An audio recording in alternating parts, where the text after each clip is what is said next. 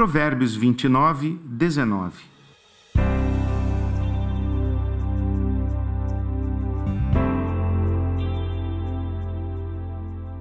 Para corrigir o servo, é preciso mais que palavras.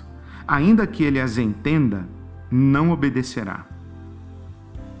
O mau entendimento desse provérbio nos levará a pensar que escravos entendem apenas a linguagem da violência e da disciplina física. Esse equívoco sustentaria a cultura de ódio bem presente na nossa sociedade.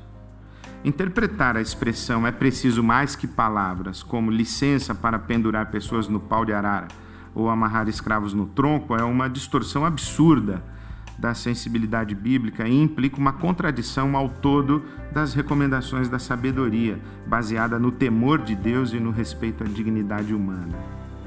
Dizer que os escravos não respondem a argumentos, pois eles entendem, mas não se submetem, segue a mesma lógica que permeia toda a sabedoria dos provérbios. Quer dizer o seguinte: as pessoas aprendem não apenas ouvindo conselhos, mas também sendo expostas às consequências dos seus caminhos maus e o seu comportamento rebelde. Não basta você falar, você tem que expor às pessoas as consequências das escolhas que fazem.